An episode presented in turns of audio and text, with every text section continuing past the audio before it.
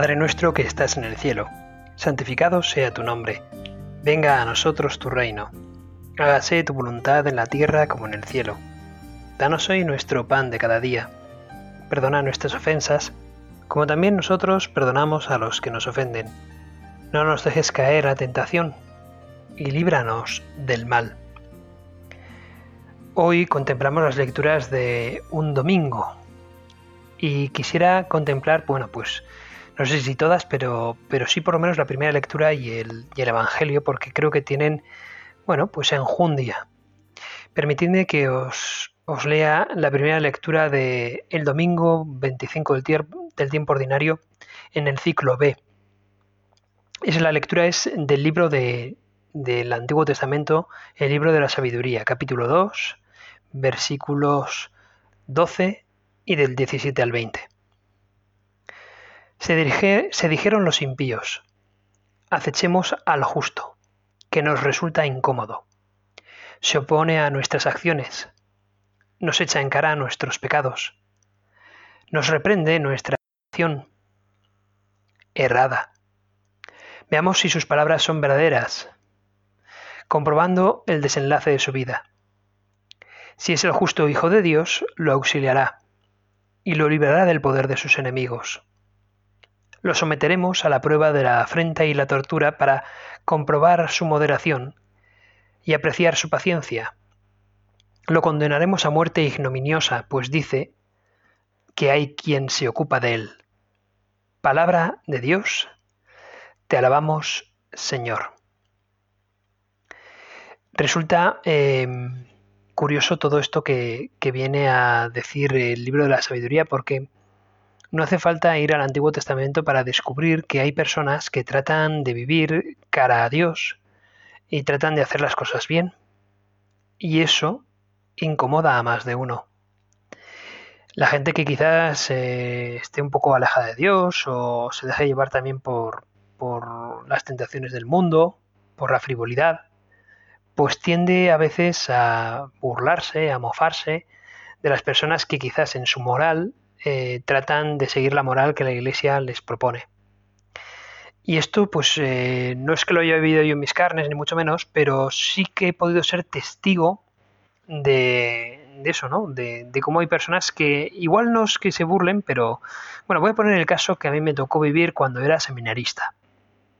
Estaba yo en, con un grupo de personas en una conversación en donde una persona eh, vino a decir que, pero no, era tanto como la mofa, pero sí como el enfado, como el, eh, bueno, mm, le molestaba, le molestaba que hubiese gente eh, que diese a luz, por ejemplo, hubiese matrimonios que diesen varios niños al mundo. Eh, vamos, que le molestaba determinadas familias numerosas que, bueno, que personas que pretenden igual, pues eso, dar, dar vida al mundo. Y en eso, pues como que se quejaba un poco porque la iglesia como que proponía eso o lo que fuese. Entonces, bueno, yo sí que no me gustaba en absoluto cómo, cómo estaba tratando la conversación esta persona y sí que en ese momento, pues, eh, eh, no es que alcese la voz, pero sí que le dije que no, que no criticase eso, que al fin y al cabo eran personas de fe y que entendían que, que daban a Dios pues los niños que tuviesen y que tenían su derecho de tener los niños que ellos quisieran tener y, o, que, o que ofrecer al Señor. En definitiva, yo creo que se veía o se podía traslucir que quizás la persona que hablaba no llevaba eh, la moral, eh, bueno, o, sí, esos métodos igual naturales de, de dar, de tener hijos o no, o al menos no los llevaba tan bien como quizás otras personas. Y yo creo que le molestaba eso, además de la generosidad de esas familias numerosas que estaban dando pues más hijos al reino de los cielos. Que por cierto, desde aquí va mi, mi agradecimiento también como sacerdote para todas esas familias que, que, bueno, que quieren dar hijos a Dios y tengan uno, dos o ningún hijo, pero, pero vamos, que se ponen en manos del Señor, ¿no? Y, fabuloso. Si son familias numerosas y tienen muchos hijos, pues enhorabuena, ¿no? Mi, mi más sincero agradecimiento por la generosidad que tienen. Entonces yo creo que ahí se veía una cierta amargura pues porque igual esa persona no, no estaba siendo capaz de cumplir un poco de, mm, de ponerse también un poco en esa moral que la iglesia eh, pedía. Ni, bueno, pues sí que le dije, oye, que, que, no criticas eso porque al fin y al cabo eran personas generosas y ya está, ¿no? Y, y, y, como la conversación no quería que continuase por ahí, pues, pues, pues ya cambiamos de tema y tratamos ya temas igual más frívolos, pero desde luego no quise eso, ¿no? me recordaba a lo que acabamos de escuchar en la, en la, lectura del libro de la sabiduría. Fijaos lo que dice al principio, acechemos al justo que nos resulta incómodo. O sea, alguien que se pone a nuestras acciones, nos echa en cara nuestros pecados. Fijaos, las familias numerosas no echan en cara nada a nadie. O sea, simplemente pues le resultaba incómodo a una persona pues esa, esa situación, ¿no? Personas que jugar, que, que en su práctica pues estaban diciendo que sí al Señor y a la vida. Así que, pues a veces sucede esto, ¿no? A veces igual se, se entremezclan sentimientos de ira, otros en, sim, simple y llanamente de envidia, ¿no? Porque la envidia también puede hacer mucho mal. Fijaos lo que dice, si no, eh, la segunda lectura del libro de hoy, del libro de, del apóstol Santiago, de esta segunda lectura de, de este domingo de hoy. Dice lo siguiente: Donde hay envidias y rivalidades, hay desorden y toda clase de males. La sabiduría que viene de arriba, ante todo, es pura y además es amante de la paz, comprensiva, dócil, llena de misericordia y buenas obras, constante, sincera. Los que procuran la paz están sembrando la paz, y su fruto es la justicia. ¿De dónde proceden las guerras y las contiendas entre vosotros? ¿No es de vuestras pasiones que luchan en vuestros miembros? Codiciáis y no tenéis, matáis, ardéis en envidia y no alcanzáis nada os combatís y os hacéis la guerra. No tenéis por qué no, porque no pedís. Pedís y no recibís porque pedís mal, para dar satisfacción a vuestras pasiones. Palabra de Dios. Señor. Fijaos, ¿no? Qué sabiduría la de San Pablo. Que hay personas que envidian porque quizás no tienen tampoco esa rectitud de intención de pedirles las cosas al Señor. Y hay que pedir pues al Señor pues para ser santos, no para satisfacer nuestras pasiones y no siempre somos rectos de intención, ¿verdad? Bueno, pues también aquí el propio San Pablo nos está animando a que en eso seamos sinceros, no llevemos una doble vida y queramos precisamente pues actuar conforme a, lo que el Señor nos pide. Quizás una buena manera, o, igual lo que San Pablo nos pretende decir aquí es que, seamos capaces de pedirle al Señor lo primero, rectitud de intención. Señor mío, dame rectitud de intención antes de ponerme en la oración y pedirte a ti nada. ¿Por qué? Porque si no me das rectitud de intención, incluso hasta en la oración seré capaz de pedir para mis propias satisfacciones personales y no para, para lo que tú mmm, me estás pidiendo. Por lo tanto, rectitud de intención es ser sincero, es eh, buscar también, y acabo, el que es sincero tratará de buscar también la paz y la justicia. Entonces, pidiendo la sinceridad al Señor, pidiendo esa rectitud de intención a continuación, seremos luego capaces de pedir rectamente y obrar conforme a lo que pedimos. Bueno, pues eso dice, ¿no? De San Pablo, codiciáis y no tenéis, matáis, ardéis de envidia, ah, pues yo creo que quizás esas personas que critican a otras a veces es por, por esa envidia, ¿no? que tienen. Pues vamos a pedir por porque nosotros no seamos quienes envidien y si somos eh, objeto de envidias para, para que Dios perdone también a aquellos que nos puedan ofender de algún modo. San Pablo quizás nos esté animando a ello.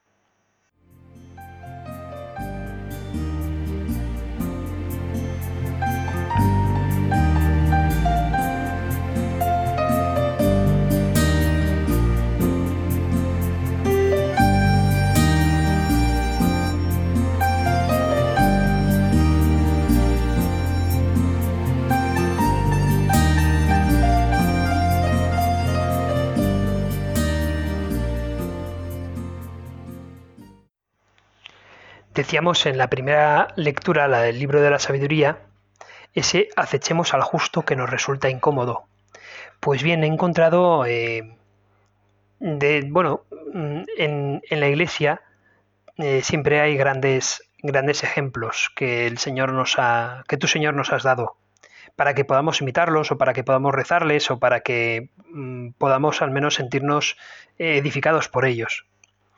Uno de estos ejemplos es el de Santo Tomás Moro. No sé si lo conocéis, pero Tomás Moro, Tomás Moore, eh, fue fue un inglés, eh, un señor eh, de una familia pues noble, imagino, acomodada, de Inglaterra, que nació en 1472 y este hombre, pues por la época en la que nació, se instruyó mucho y fue todo un humanista, ¿no? Ya sabéis que en el Renacimiento, pues el señor eh, ay, el Señor. En el Renacimiento los, hombres buscan, pues eso, ¿no? El volver a instruirse en lo clásico y saber un poco de todo, y eso es el humanismo, ¿no?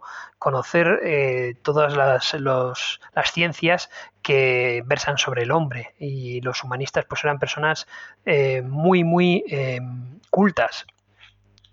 Y este Tomás Moro, pues fue muy culto. El gran humanista de la época fue Erasmo de Rotterdam, y este hombre eh, vivió una gran amistad con Tomás Moro. Erasmo de Rotterdam no vivió nunca en el seno de una familia mm, como lo que podemos entender hoy en día. Pronto ya desde muy jovencito tuvo que vivir en, un, una especie de monasterio sin tener verdaderamente vocación eh, de monje ni nada por el estilo, o incluso fraile.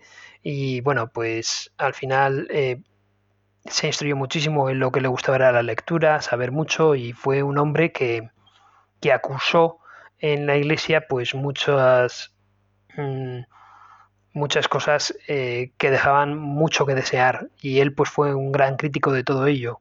Y acertó en sus críticas. En otras ocasiones se dice que eran críticas muy ácidas.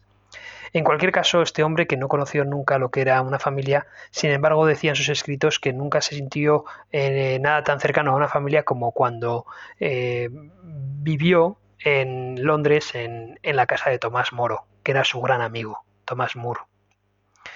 Eh, Tomás Moro se casó con, una mujer, eh, pero pronto enviudó de ella y tuvo que casarse en segundas nupcias con Alice Middleton. Entró al servicio de, la corte de Enrique VIII de Inglaterra eh, en 1518 y ya sabemos la historia un poquito de Enrique VIII. Este hombre, mm, Catalina de Aragón no le daba hijos y quería tener y entonces eh, hijos. Y entonces eh, pidió el divorcio y como el papa no se lo otorgaba entonces empezó a hacer una iglesia paralela a la del papado porque lo que quería era salirse con la suya y, vivir con Ana Bolena que era pues eh, la mujer que entonces de la que se había enamorado. Y entonces bueno, pues la Iglesia obviamente, Cristo es muy claro eh, con el divorcio, la Iglesia también lo era, y Thomas, y Thomas Moore pues no quiso pasar por el, por el aro y no acudió. Bueno, previamente Thomas Moore, que había sido canciller, él eh, dejó, vamos, se retiró de su cargo por propia voluntad y no asistió tampoco a, a la coronación que le iban a dar a, a la nueva reina Ana Bolena lo que le valió que Enrique VIII eh, conspirara contra él y aceptara eh, y moviera una conspiración para, tildarlo de corrupto. Y así lo condenaron a la pena capital, al propio Thomas More. Eh, Thomas More, mm, él había escrito un libro que era Utopías para gobernar pues con raciocinio, porque a él ya no le gustaba el feudalismo que había de estilo medieval que había en Inglaterra, ya era un hombre pues humanista, un hombre moderno. Y bueno, pues Thomas More sobre todo fue un hombre también de, Dios que y fue mártir, fue mártir de la verdad, de la justicia, ¿no? Yo creo que de Thomas More se puede decir lo que dice la primera lectura, que es que los justos nos incomodan y por eso hay que acechar al justo y por eso acecharon a Thomas More. La Iglesia Católica terminó por por, canonizar a Thomas More en 1935 y él es el patrón de los políticos. Y como él también hay otro gran ejemplo que es el de Carlos Luanga y sus compañeros mártires. Aquí ya es otro contexto diferente, es en el país africano de Uganda en el siglo XIX. Allí vivía un rey llamado Mwanga II. Este rey eh, empezó a perseguir a los cristianos que habían sido convertidos por los padres blancos en Uganda y ejecutó a muchos anglicanos y católicos entre 1885 y 1887. Hubo una masacre de anglicanos perpetrada en 1885, por ejemplo, y un laico católico llamado Joseph Mukasa eh, se dirigió a la corte y reprochó al rey esa acción, lo que le valió también de nuevo a Mukasa el ser decapitado. Es también un mártir. Poco después, eh, bueno, Carlos Luanga ya estaba en la corte de, este rey, del rey Muanga II. Él tenía unas prácticas eh, sexuales que, rechazaba eh, la moral de la Iglesia. Entonces los cristianos, tanto anglicanos como católicos, no acudían a esa corte cuando, cuando había ese tipo de acciones, ese tipo de orgías. El rey lo que quería era que participase todo el mundo con él y se sentía, pues eso, ¿no? Mm, se sentía que, como los demás no vivían como él, pues como dice la lectura de la sabiduría, hay que acechar al justo, porque me resulta incómodo. Así que mm, Luanga, que había permitido bautizar a muchos de esos, eh, a muchas personas, a pesar de la persecución, y como no se doblegó ante el rey Muanga II, junto a él eh, o sea, a Carlos y a Carlos Luanga y al resto de compañeros suyos terminaron por, por matarlos también. Y son mártires precisamente pues por la, el desenfreno, la lujuria y la envidia de la que nos hablaba San Pablo, pues que tenía este rey Muanga II.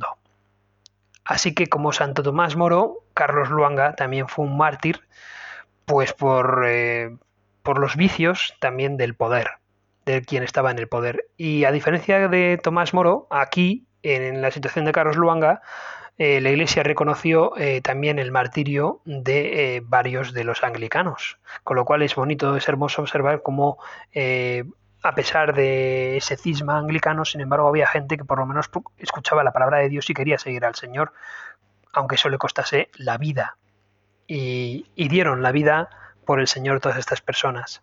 Como dice la primera lectura son personas que por seguir a Cristo, mm, por seguir a Dios, resultan incómodas. Y por eso a ti Dios me dirijo yo hoy y, animo a todos que hagáis lo mismo para, para, bueno, para que nos des también a nosotros eh, esa sabiduría, ese, ese, sabiduría, la sabiduría del justo, ¿no? del que no solamente mm, busca la verdad, sino que además eh, en su voluntad trata de ser justo y de, y de hacer en función de...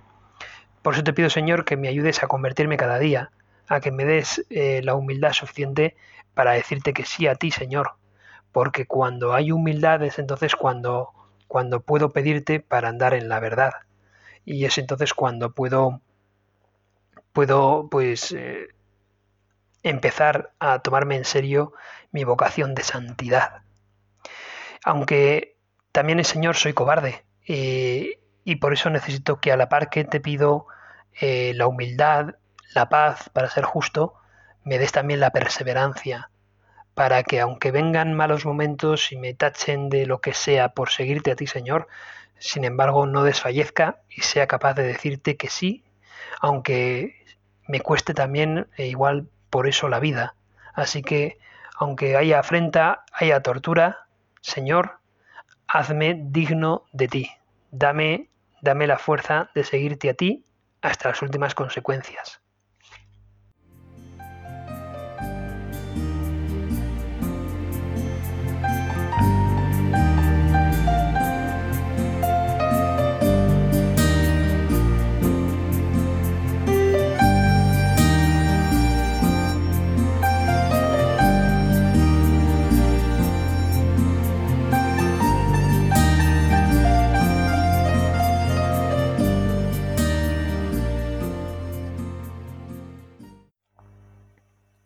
La última de las lecturas, el Evangelio, es el, Evangelio según San Marcos, capítulo 9, versículos del 30 al 37. Os leo. En aquel tiempo Jesús y sus discípulos se marcharon de la montaña y atravesaron Galilea. No quería que nadie se enterase porque iba instruyendo a sus discípulos. Les decía, el Hijo del Hombre va a ser entregado en manos de los hombres y lo matarán. Y después de muerto a los tres días, resucitará. Pero no entendían aquello y les daba miedo preguntarle. Llegaron a Cafarnaún y una vez en casa les preguntó ¿de qué discutíais por el camino? Ellos no contestaron, pues por el camino habían discutido quién era el más importante. Jesús se sentó, llamó a los doce y les dijo Quien quiera ser el primero, que sea el último de todos y el servidor de todos. Y acercando a un niño lo puso en medio de ellos, lo abrazó y les dijo El que acoge a un niño como este en mi nombre, me acoge a mí, y el que me acoge a mí, no me acoge a mí, sino al que me ha enviado. Palabra del Señor. Gloria a ti, Señor Jesús.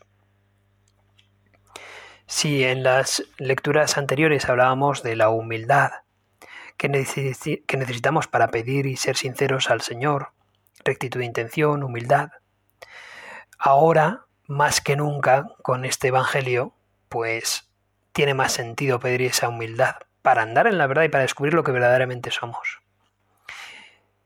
Esa, mm, fijaos, el Señor, el Señor nos está diciendo que va a padecer, que va a morir en una cruz, que será entregado a los hombres, porque lo van a matar, y después a los tres días resucitará. Y aún así, después de haberles dicho esto, ellos discuten por el camino a ver quién va a ser el primero. Parece como de mal gusto, ¿verdad? Oye, Jesús lo van a quitar de en medio, entonces ¿quién va a sustituirlo? ¿Quién va a ser el primero, no? Em, lo cierto es que, que, cuando Jesús les pregunta a ellos de qué discutíais por el camino, ellos callan y ese silencio es muy elocuente. ¿Por qué callan? Porque seguramente se sienten avergonzados de que estaban discutiendo a ver quién iba a ser el primero, como para darse galardones entre ellos. Y bueno, pues el justo, el que sigue a Jesucristo, lo último que ha de pensar es, ser, en ser el primero. Más le vale pensar en ser el último. Solo así podrá ser servidor de todos y así eh, ser el primero. Para mostrarles esto Jesús, y esto pues lo he, lo he señalado en otras meditaciones, Jesús escoge a un niño, coge a un niño y lo pone en medio de ellos. Fijaos lo que es un niño. El niño se sentiría abrumado por todos esos adultos que están rodeándole.